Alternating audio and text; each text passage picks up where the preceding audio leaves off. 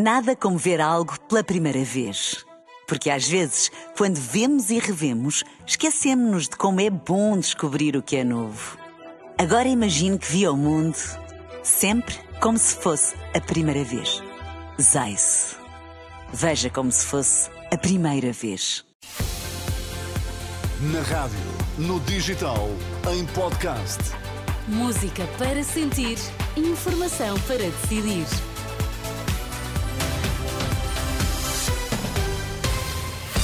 Vai conhecer os títulos em destaque nesta edição das nove. Boa noite.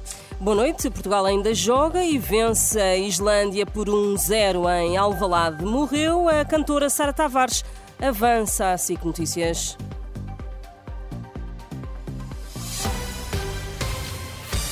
Muito boa noite. Portugal vence a Islândia por 1-0. O golo de Bruno Fernandes aos 37 minutos. A partida em Avalade está agora na segunda parte. Roberto Martínez incluiu várias novidades no 11 após a partida com o Liechtenstein. João Mário a titular, por exemplo, e o regresso de Diogo Costa à baliza. É um jogo que ainda decorre, onde estão lado a lado e em plena crise política o Presidente da República e o Primeiro-Ministro, ambos na tribuna presidencial Comercial pode acompanhar esta partida Portugal-Islândia em rr.pt com um especial Bola Branca. Morreu a cantora Sara Tavares, avança a SIC Notícias, estava internada no Hospital da Luz em Lisboa, tinha 45 anos e, segundo aquela estação de televisão, há mais de uma década que tinha sido diagnosticada com um tumor no cérebro.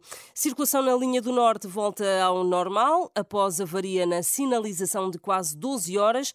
Esteve condicionada entre as 11 da manhã e as 18h40, no troço entre as localidades de Mato de Miranda, na Golgã e o entroncamento. Há problemas nos aparelhos de mudança e circuitos da via fizeram com que a sinalização fosse desligada troca de galhardetes entre os candidatos à liderança do Partido Socialista. José Luís Carneiro responde a Pedro Nuno Santos que não aceita lições sobre como combater a direita. Pedro Nuno lamentou esta tarde que Carneiro tenha defendido a viabilização de um governo do PSD no caso de o PS não vencer as legislativas de março.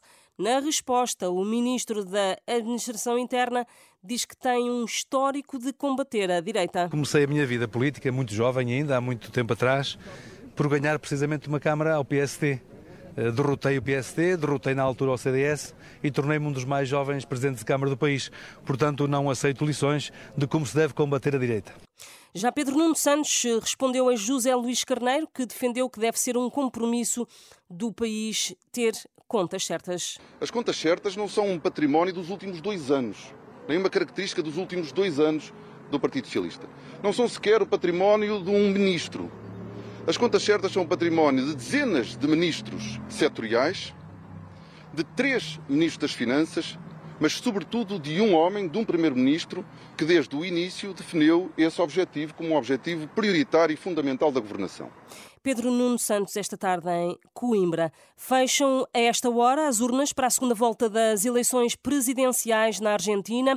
A meio da tarde, 62% dos argentinos já tinham votado. Nesta corrida estão Sérgio Massa, o ministro da Economia, e também Javier Milei, economista ultraliberal que faz a oposição ao governo. A campanha centrou-se muito no principal desafio do país, uma superinflação. Num ano, os preços subiram mais de 140%. Mais informação na Renascença daqui a uma hora. Até já. Nada como ver algo pela primeira vez. Porque às vezes, quando vemos e revemos, esquecemos-nos de como é bom descobrir o que é novo. Agora imagine que viu o mundo sempre como se fosse a primeira vez. Zais. Veja como se fosse a primeira vez.